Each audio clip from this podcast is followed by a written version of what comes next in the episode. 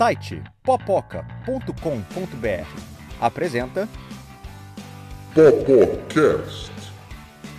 o seu papo semanal sobre cultura pop. Roteiros: Tiago Cordeiro. Apresentação: Carlos Carneiro.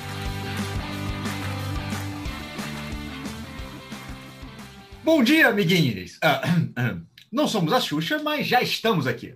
Se essa piada fez algum sentido para vocês, é porque na sua infância você viu muitas animações clássicas da Disney, que agora estão cada vez mais ah, vivas, né? com uma ação viva, digamos assim. Né?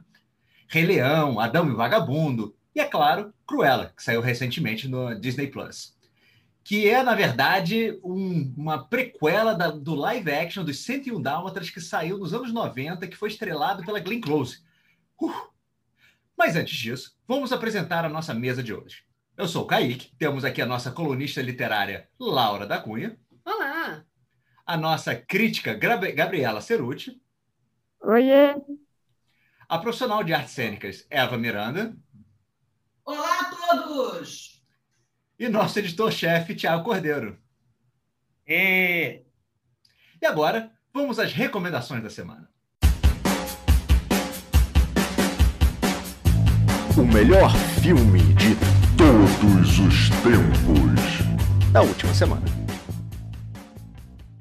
bom, a minha recomendação vai por um capítulo de um livro chamado Lobisomem Apocalipse, livro do jogador, das séries de White do, do, do Vampiro, a mesma série do Vampiro a Máscara, né? Tem o do lobisomem, e tem o livro do jogador que tem o capítulo de todas as raças de garus e de lobisomens, entre elas as dos Mocolé, que são uma espécie de homem réptil e que também inclui os homens crocodilo. E eu estou contando tudo isso porque eu me vacinei no sábado. Tomem vacina, pessoal.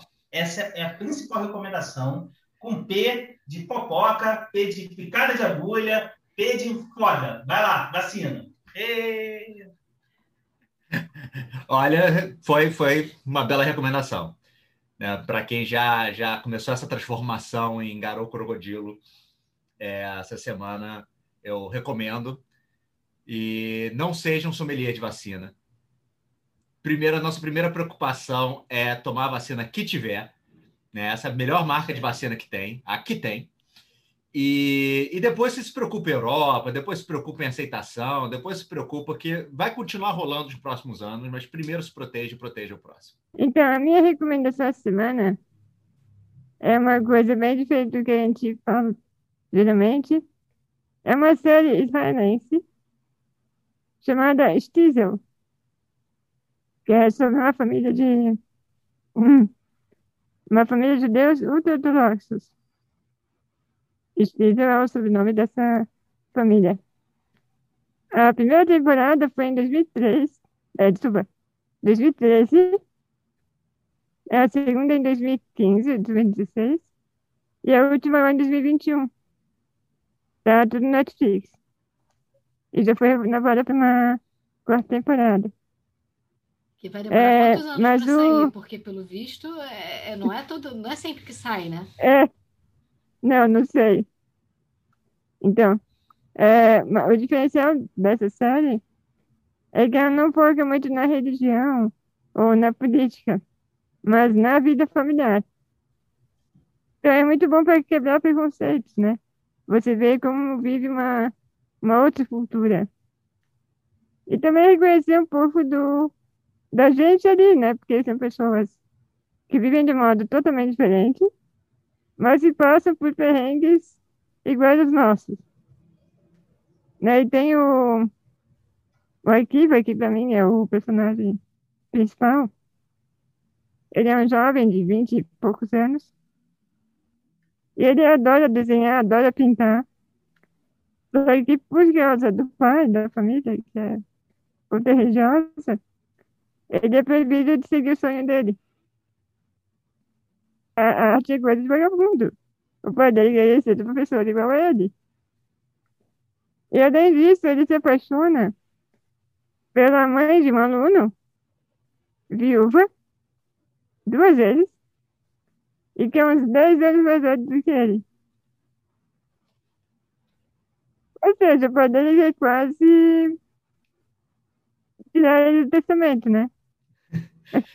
Direto pro inferno com um cara desse, né? É. Dessa família.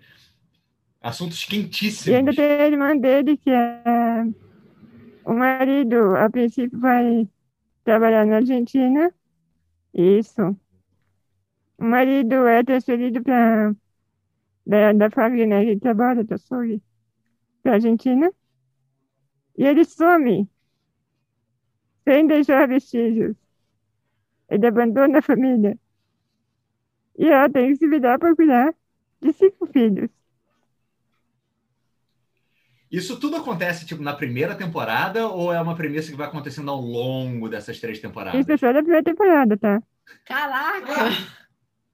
Parece Né? novela boa. mexicana.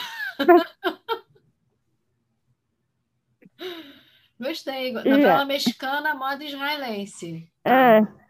E assim, a série não tem muitos atores que a gente conhece, mas a menina que faz a, a sobrinha da Kiva, né, a filha da irmã, a Rukami, é a Shira Haas, que também fez a série, minissérie, né, Ultra-Ortodoxa.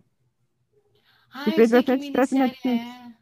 Também saiu no Netflix. Eu fiquei curiosa, mas eu fiquei com bastante receio de assistir e ficar muito nervosa. Aí não vi, não.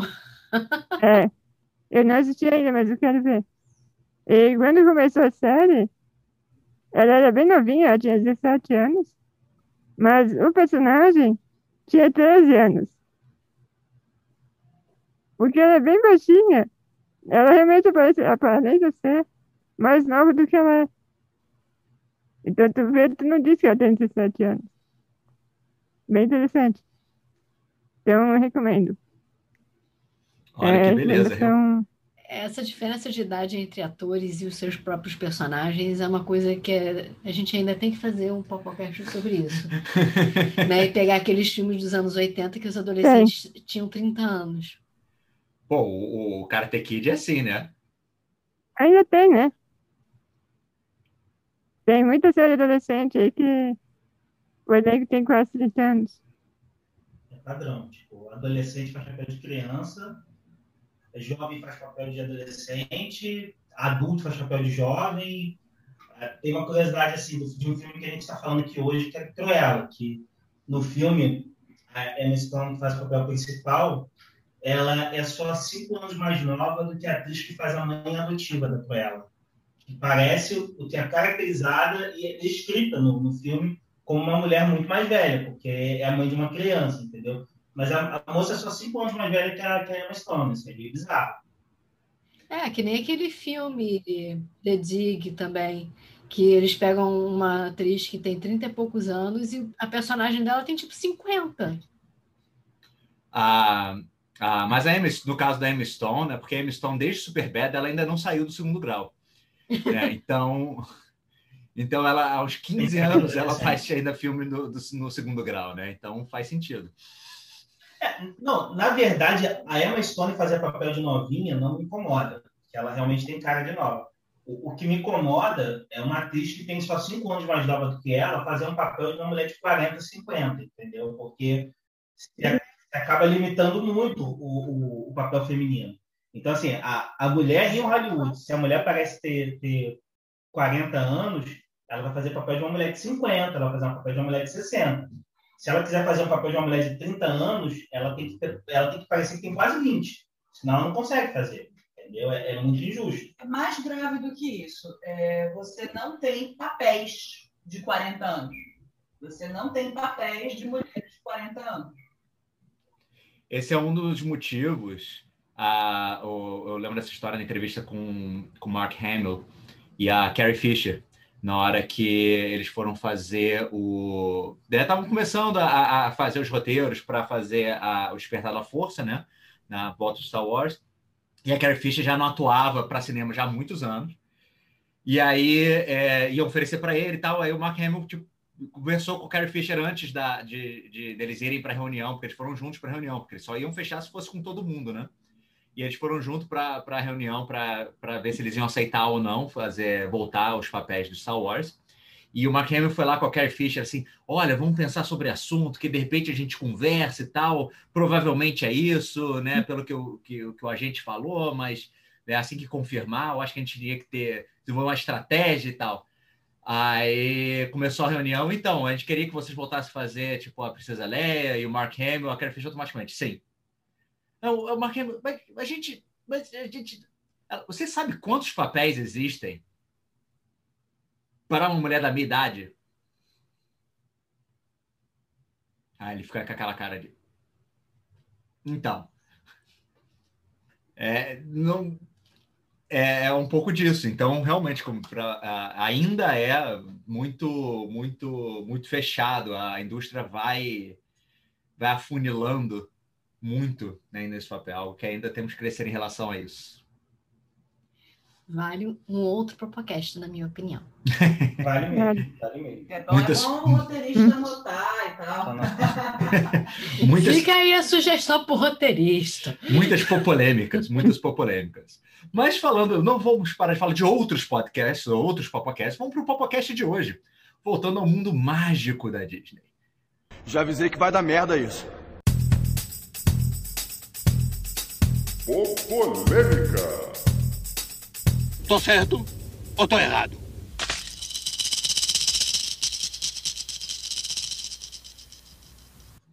Bom, acho que todo mundo entende que a Disney é sempre associada a grandes animações. Mas ultimamente essa tendência se transformou em outra coisa, com os clássicos se transformando filmes ao vivo. Ou live action também é conhecido, ou, como outros preferem, talvez seja até mais preciso, fotorrealistas já que muitas vezes os personagens animados também são retratados como algo real, mas eles continuam animados, né? Mas, se a gente for puxar quando tudo isso começou, foi lá em 1994, com o filme Rudyard Kipling's The Jungle Book, que aqui no Brasil foi lançado como Livro da Selva. E é uma versão realista daquela animação da Disney Mowgli. Sem as músicas, claro. O filme teve. Ou seja, sem graça nenhuma. Considerando que o livro é muito chato, com certeza. Olha, eu só tenho uma observação que é que não faz sentido o título desse filme, porque é um filme, ele devia se chamar O Filme da Selva, e não O Livro da Selva. É um filme. O livro pode ser o livro da selva, mas o filme tem que ser o filme da selva. É. Não é? Pô, Mas tem o nome do é autor, tá fazendo referência direta ao livro. Mas é filme. Mas é, Mas filme, é do livro! É e o nome do livro tá é The Jungle Book. E o nome do autor tá é Rudyard Kipling. Por aí. O filme teve Jason Scott Lee, né, como estrelando o filme, que foi o Bruce Lee do filme Dragon, a história de Bruce Lee. E olha só como são as coisas. Ele também fez bodycam na produção do ano passado da live action de Mulan. Ele gosta de estar ali, né, no meio dos filmes da Disney. Em outras palavras, ele está no na lista de pagamentos anuais da Disney para estar tá sempre disponível. Pois é, está lá na planilha de Excel deles. Mas, logo depois de Mowgli, a Disney também lançou a versão live action de Os 101 Dálmatas, em 1996. Aquela com alguma coisa. E quatro anos depois, o segundo, os 102 Dálmatas. Depois dessa enxurrada de Dálmatas, tivemos Alice no País das Maravilhas, com Tim Burton, em 2010, e Malévola, em 2014. Apesar de Malévola não ser exatamente uma versão live action, mas assim, vamos, vamos entrar nesse assunto ainda. E Cinderela, 2015, já uma adaptação já mais clássica. Em 2016, a Disney volta para o começo com John Favreau dirigindo mais uma versão de Mowgli, né? Com um filme The Jungle Book. Bom, há outros filmes nessa lista ainda que não foram comentados, que não estão uns anos, tipo Rei Leão, Bela e a Fera. A gente só estava botando alguns aqui, a gente não fez uma lista totalmente completa. A lista é bem grande. Pois é. Hum. Mas a questão aqui, esses filmes todos, essa adaptação, o que vocês acham dessa enxurrada de adaptações? Vale a pena? Não vale a pena? Alguns de vocês gostaram? O que, que a gente tem aqui para. O que, que elas estão adicionando para a nossa cultura cinematográfica? A respeito dessa onda de remakes live action de filmes que, clássicos do, do canon de animação da Disney, eu tenho muita crítica. Eu tenho crítica aos motivos que levam a, a essa, a essa onda de remake. Primeiro, que me incomoda você não fazer histórias novas, você pegar a história que já existe e refazê-la. Isso, isso é uma coisa que me incomoda. A indústria da nostalgia, que é muito, que está sendo muito explorada para ganhar dinheiro de millennial, é uma indústria da nostalgia, porque o desenho que eu amava quando criança, agora é um filme de novo, eu vou dar todo o dinheiro para ele de novo. Isso me incomoda muito, muito. E uh, não tem. A própria Disney parece que não escolheu ainda que tipo de formato ela, ela pretende fazer. Não, eu achei nem essa coisa da nostalgia, dessa assim, a Disney tem os parques, tem os brinquedos dos filmes. E as crianças de hoje não querem mais ver desenho 2D, porque é chato. Então eles têm que fazer uma coisa mais realista, para chamar a atenção dessa nova geração, serem nos brinquedos, que não nos parques. Não é só isso. Tem uma questão aí da nova geração que a gente está falando dos filmes clássicos, né? Que é o canon da Disney. São filmes dos anos 50, 60, que muitas vezes eu, quando era criança, nos anos 80, já achava chato. Imagina as crianças de hoje. E ainda adicionando ainda nessa discussão, é, é uma questão que a, que, a, que a Eva comentou, tipo, que a Disney ainda não decidiu muito bem o que fazer com, com, com, os, com os roteiros ou com essas adaptações. Que a gente tem que pensar no que, que significa adaptação em si, né? Um remake. Você está pegando uma ideia antiga e está atualizando ela de uma certa forma. Então, não me incomoda que os remakes existam. O que me incomoda é quando ele repete exatamente a mesma coisa, mas é fotorrealista. Esse que eu acho que é o pior ponto porque você tem alguns remakes que dão uma atualizada. Eu lembro de ter visto o filme da Glenn Close e ter gostado. Eu não gosto do desenho dos anos 60, né, dos Dálmatas. Mas, em compensação, quando você para para ver o remake de A Bela a Fera e de Aladdin, cara, as falas são iguais, as músicas são as mesmas, a cena, você olha a fotografia da cena, é igual, é exatamente igual, não, não é adaptado. Não tem nenhuma adaptação, é feito de novo igual. Só que no caso, por exemplo, de Aladdin, com uma orquestra muito menor. É, eu, eu, pessoalmente, não, não curti muito Bela Fera. Assim, as músicas são ótimas, mas foi um filme que não me prendeu muita atenção em relação à animação. Né? Talvez porque a animação seja um pouco mais recente. Eu acho, eu achei o, a Bela e a Fera live action. Eu sou muito apaixonada pelo A Bela e a Fera, o desenho dos anos 90. Muito apaixonada. Era um dos meus desenhos favoritos quando eu era criança, porque a Bela era a princesa que gostava de ler. então eu super me identificava. Era uma princesa inteligente. É, e foi, foi lançado na minha época, né? Era o desenho que eu fui no cinema ver pequenininha. Então foi ele que me pegou, pela propaganda e tudo. E é, um, é uma história muito bonita, que foi uma, um, do conto, do, do, livro da Bela e a Fera, que foi adaptada, só que era uma história o quê? Antiga, que foi adaptada de um jeito interessante dentro das possibilidades do, do desenho dos anos 90. E quando foi feito recentemente o live action com a Hermione, é, emo o quê, meu Deus? É muita Watson. ema, é muita Essa é ema. Emma Tem Watson. tantas emas, gente. Emma Watson, Emma Stone, eu tava com as duas o tempo todo. Isso devia ser proibido. No more emas. Chega de emas. Enfim. E o, o filme, ele parece ter sido feito sob medida para explorar a nostalgia Disney. É, tem um lance assim, ele tem uma música original. Ele tem duas cenas que não tem no filme. Ele explica um aspecto da maldição que o filme desenho original não explicava. Ah, gente, é filme para nerd. Você tem que ter o, tem que ter o manual para entender o filme. Não, não, não. Vou dar É, meus assim. dois centavos sobre a. Bela Fera. Eu odeio a história da Bela Fera. Eu detestava esse filme quando eu era criança. Foi um dos filmes que eu assisti quando era criança e odiei com todas as minhas forças. Porque, Por para mim, Mas odiava? por quê? é uma história de abuso! Modelava fofinhos. É, não, não, é história de Cuidado, abuso, é relacionamento abusivo sendo vendido como romântico. É horroroso, horroroso. História daquelas de, dos anos do século XVI, entendeu? Que era para fazer com que as meninas achassem bacana aceitarem a- qualquer tipo de casamento e qualquer tipo de relacionamento, desde que o cara achasse ela bonita. É isso. Horroroso. Odeio. É, basica- basicamente, basicamente a fera ali trata ela mal até ela se apaixonar por ele, assim. É Sim. horroroso, Sim. horroroso. É, Detesto. É é fato. Ele Mas vai tanto que ela só se apaixona quando ele trata ela bem.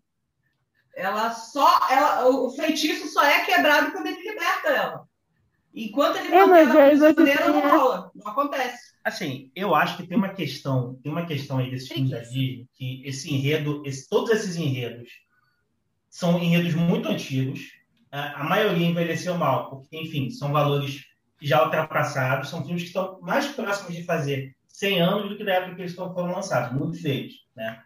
É, então, assim, você vai pegar o que que é a história hoje em dia, ela mudou. Só que muitas pessoas já assistiram essa história, têm um carinho por ela, e essas histórias têm uma coisa assim: você pode deixar o seu filho ver que não vai ter problema nenhum. Isso ainda é muito forte, tá? Isso ainda é muito forte. No mundo que a gente vive, em que as pessoas têm medo que o, que o filho veja sexo na TV ou coisa desse tipo, isso ainda é muito forte.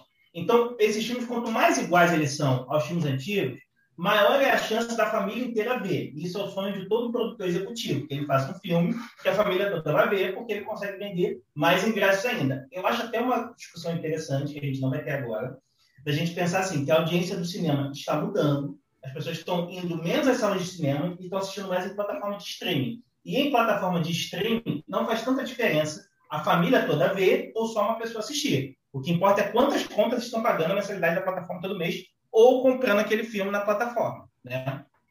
E esses filmes clássicos, Branca de Neve, é, Dumbo, todos esses filmes que estão se tornando live action, é, eles são filmes que já são grandes benchmarks do cinema. São filmes que as pessoas já sabem que funcionam, são histórias que já funcionam. Então, mesmo que a história for mais ou menos, a chance de muita gente ver, muita gente pagar o ingresso e o filme se pagar é muito, muito grande. Não, nem que seja o, o pagar para ver é, é, o quão se ficou realmente igual ou não, para ver qual é. Também acontece. É, eu vi dois vezes no cinema, que é a Bela Fera e o Dumbo. Então, assim, o Dumbo, a animação, ele é bem infantil, ele é bem bonitinho e tal. Só que o filme é do Tim Burton. A associação indicativa dele é 10 anos. Eu cheguei na sala de cinema, tinha um bando de criança. Não deu metade do filme, 80% das crianças começaram a pedir pra sair. Porque pelo medo do filme. Maravilhoso, adorei! Moral da história, não Moral da história, não chame o Tim Burton para fazer filme infantil. É, ou veja a descrição indicativa do filme. Pelo amor de Deus. Mas, mas esse é o problema. Você pega uma história que é considerada super ultra mega infantil, como o Dumbo, e ninguém nem para para olhar se tem ou se não tem indicação de idade. Todo mundo presume que vai ser livre, indo naquela Sim. ideia que o Thiago estava falando, né?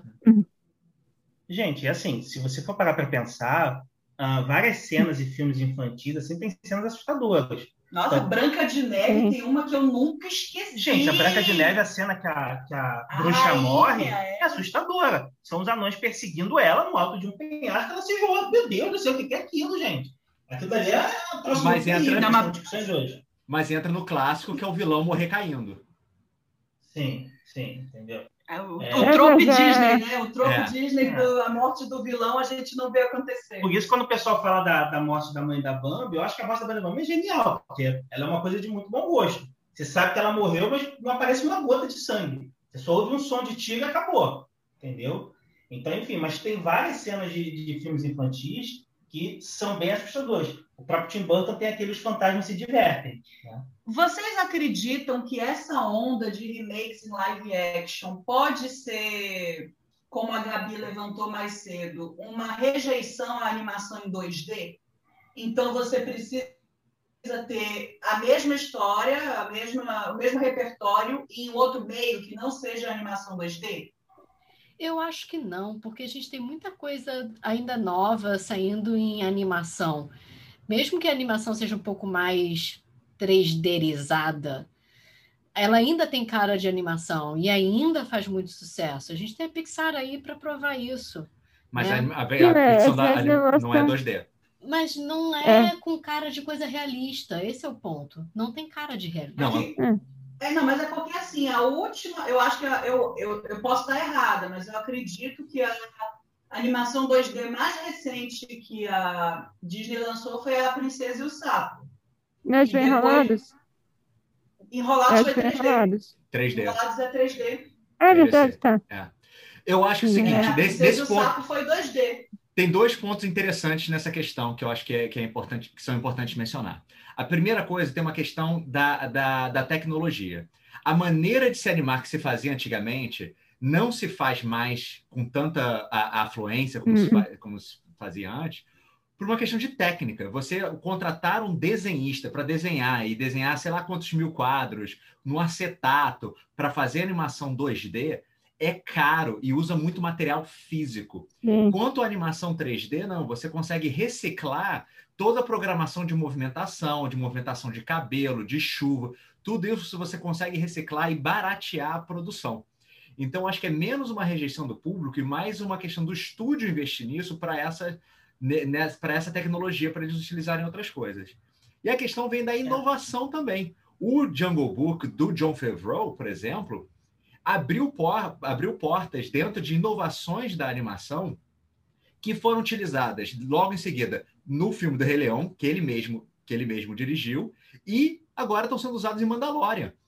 Então, a tecnologia criada nesses filmes é, é, abriu as portas para eles criarem uma, no- um uma nova maneira de fazer efeito especial em estúdio, num estúdio novo, que eles chamam de The Volume na Disney, onde o pessoal grava, onde é, é- é todo o fundo não é mais nem tela verde, já é uma tela em LED ultra com, com uma tecnologia super é, é, em alta definição que você já, já mescla o fundo fotorrealista com os atores de verdade, você já não vê mais a diferença. Então, quando você vê a série Mandalorian, por exemplo, ela só existe aquela tecnologia porque foi feito o Jungle Book no, no, no uma- um remake live action fotorrealista de um filme clássico da Disney.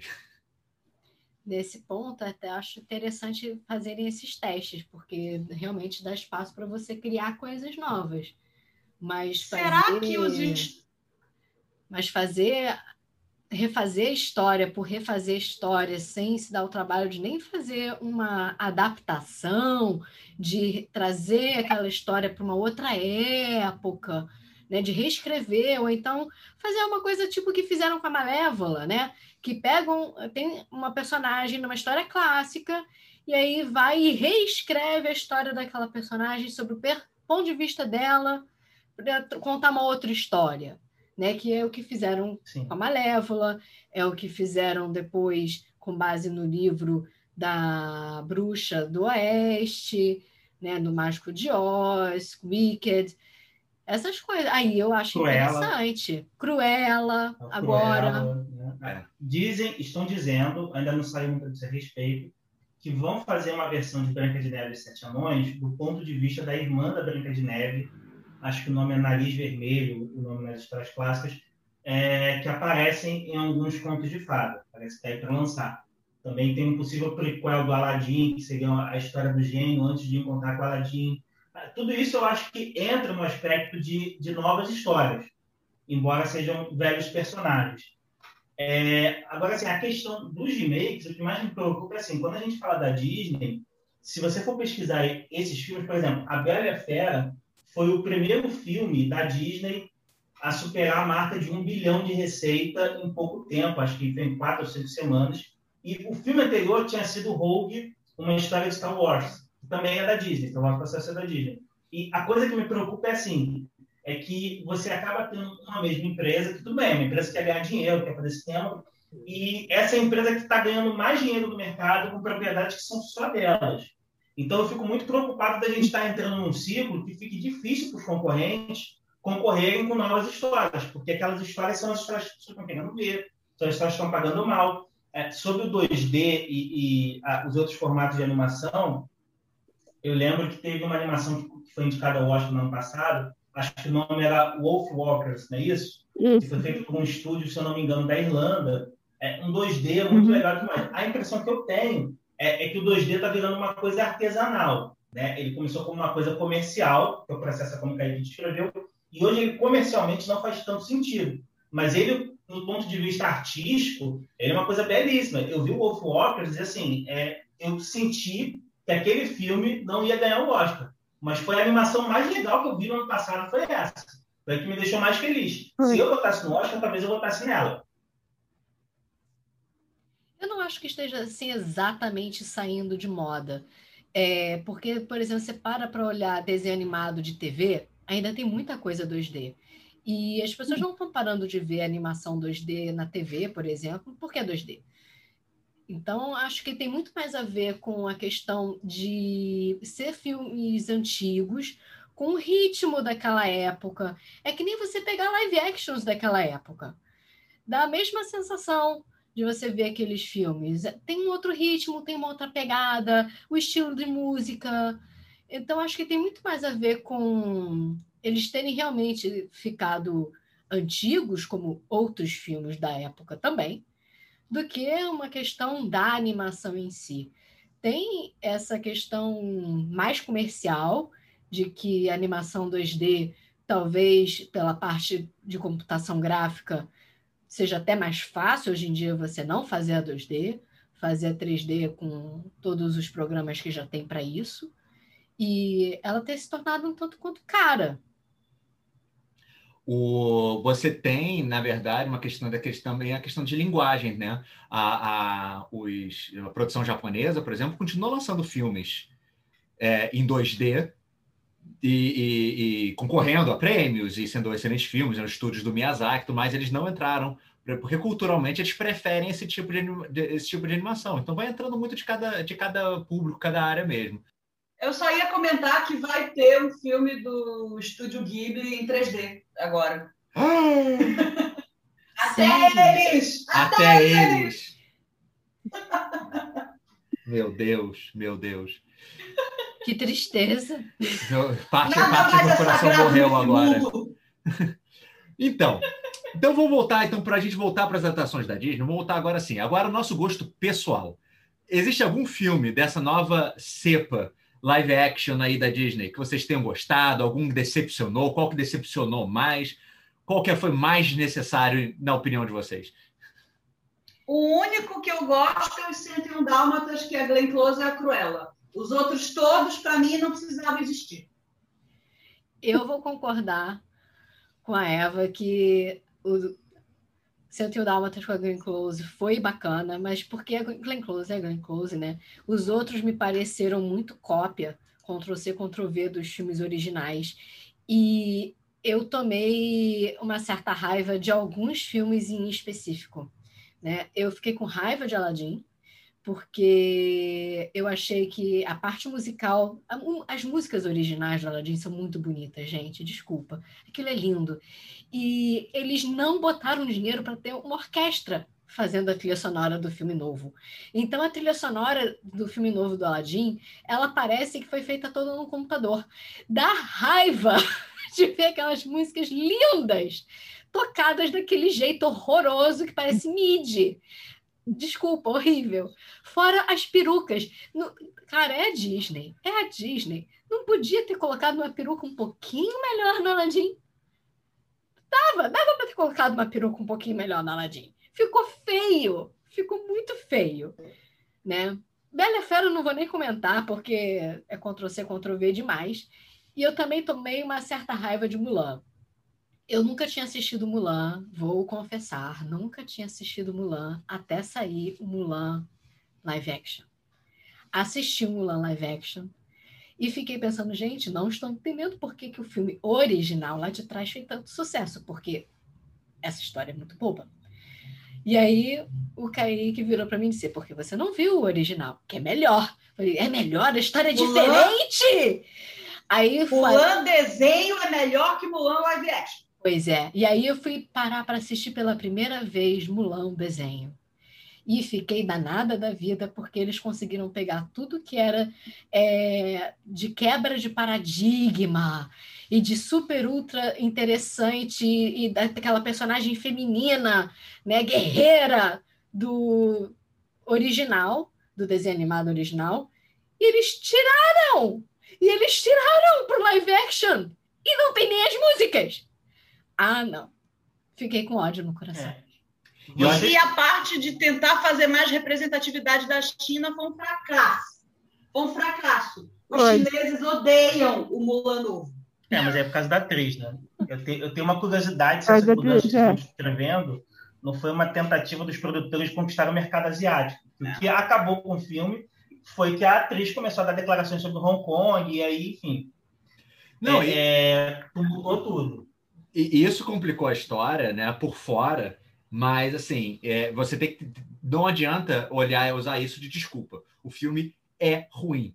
E, e é justamente nessa, nessa tentativa de dentro do filme, e a Disney faz isso, né? É, é, eu vi recentemente um comentário de uma pessoa que estava envolvida na produção, por exemplo, de Zootopia, que é um filme da Disney, não é re- remake e tudo mais, É fofinho. né, é bonitinho, mas ele só foi feito porque eles queriam vender especificamente para a China.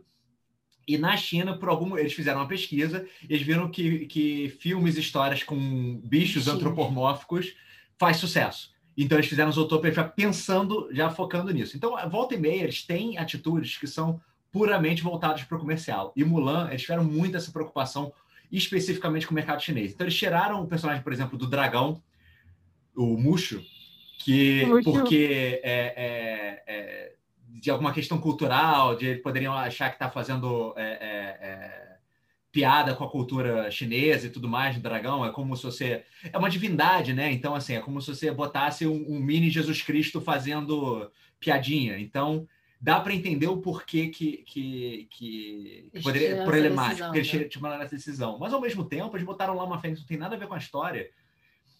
E assim, e tirou metade da graça do filme. Você não tem nenhum outro personagem que substitua aquela o alívio cômico que o Mushu dava e mudava completamente a, a, a- o, o, O equilíbrio, tom né? do filme. O equilíbrio entre os personagens. Então, o filme não tem equilíbrio. E, a- e uma das coisas que eu fiquei muito animado quando soube que eles iam fazer o Mulan live action foi assim, cara, as cenas de luta vão ficar muito maneiras em filme.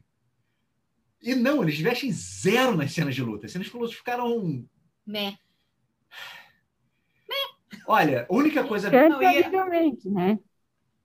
Ele encanta é um filme que visualmente. deve ter O tido visual, recurso, né? É, o visual dele é muito bonito, né? Mas ele perde muitos pontos.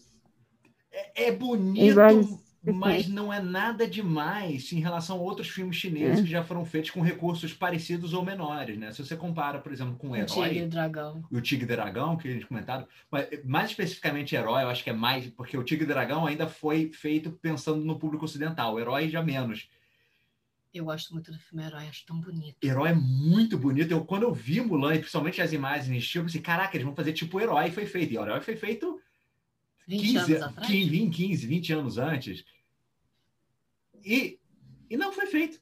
Assim, foi feito assim, basicamente é, é- é- é a toque de caixa, pensando só em, em ganhar dinheiro na China, e nem, nem isso foi bem sucedido.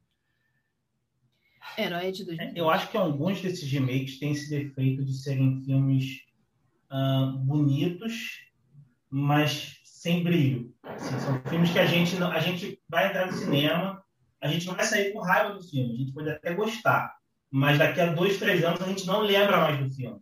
Enquanto, sei lá, um Branca de Neve na vida, a gente lembra de várias cenas para a vida toda. Eu tive essa sensação com a Bela e a Fera, né? que, que foi um filme que tem muito em comum com o original, mas assim, eu saí do cinema, ah, beleza. e tem um elenco ótimo tudo mais. O, o A Bela e a Fera, quando começou a rodar o roteiro, foi uma disputa entre vários atores e atrizes que queriam papel. É, tem a piada básica que o Ryan Gosling recusou o papel de Fera no filme para fazer La La Land, e a Emma Stone perdeu o papel de Bela para Emma Watson para fazer La La Land, e o La La Land foi arrebatador. Acabou levando tudo. A Bela Fera teve duas indicações ao Oscar e não ganhou nada. Comercialmente o filme foi ótimo, se vendeu muito, deu lucro para todo mundo, mas assim, no Oscar o filme passou quase batido. E, e era um filme assim, que é, é quase por de 10 que ele ia ganhar alguma coisa. Né? Ia ganhar música, ia ganhar alguma coisa, não foi.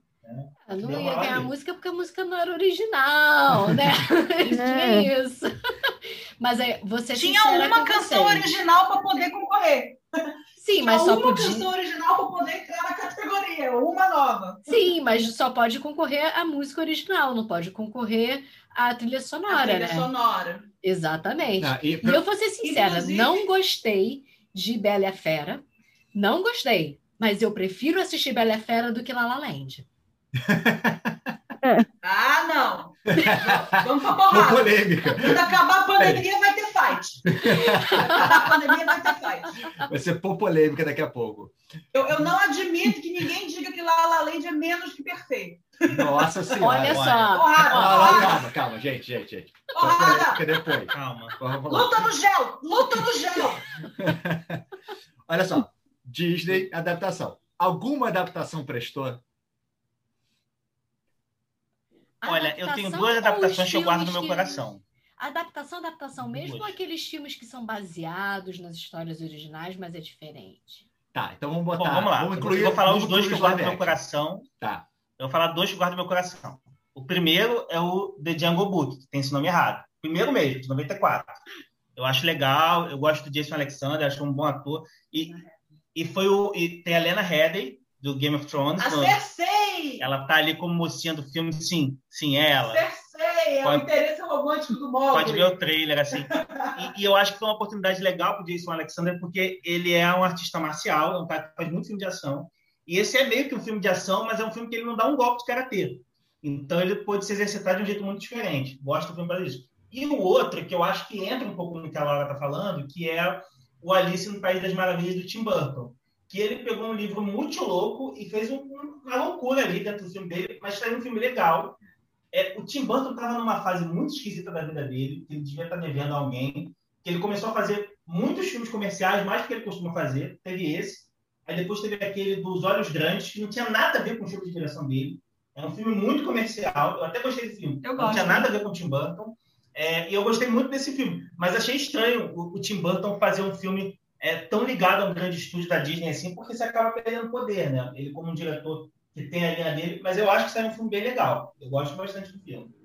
Eu vou concordar com você que Alice no País das Maravilhas do Tim Burton, ele tem umas coisas interessantes, justamente porque o Tim Burton aproveita para dar uma pirada no visual, o que ficou bem bacana, porque foge daquela coisa que a gente estava comentando dos live actions, que são Ctrl-C, Ctrl-V dos filmes originais. Ele não fez Ctrl-C, Ctrl-V do filme original, ele resolveu trabalhar em cima da ideia e fazer algo diferente.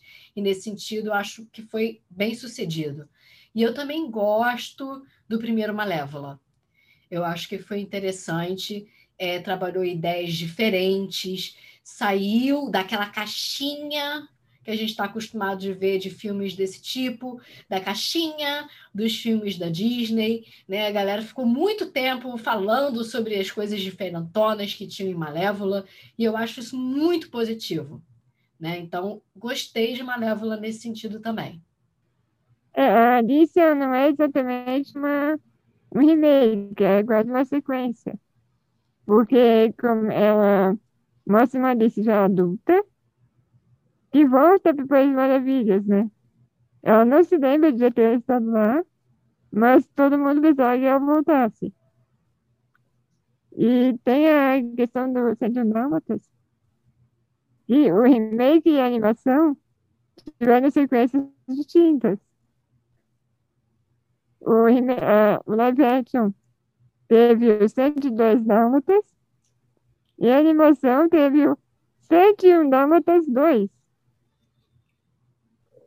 em 2013.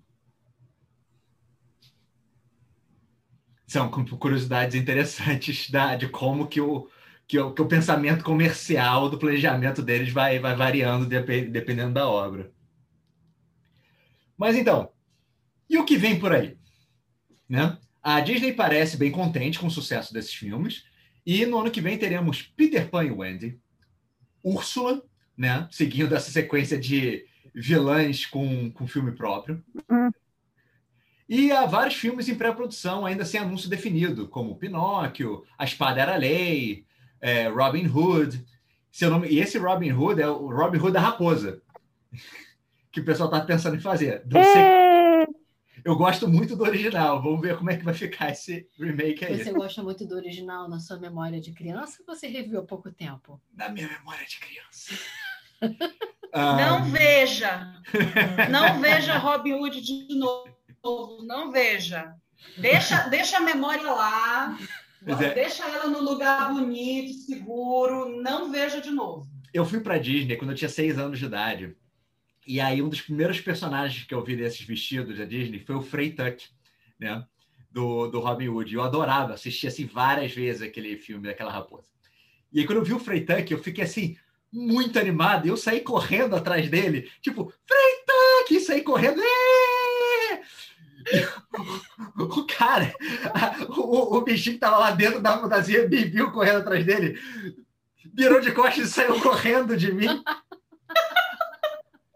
Ent- entrou no beco sem saída e começou a bater na porta, tipo, ah, meu Deus, esse monstro atrás de mim. Cristo. Eu, Cristo, eu não entendi por que, que ele tava correndo de mim. Não, você é adulto, assim. você entendeu? Porque eu não tô entendendo ter corrido com uma criança até hoje. Não tempo.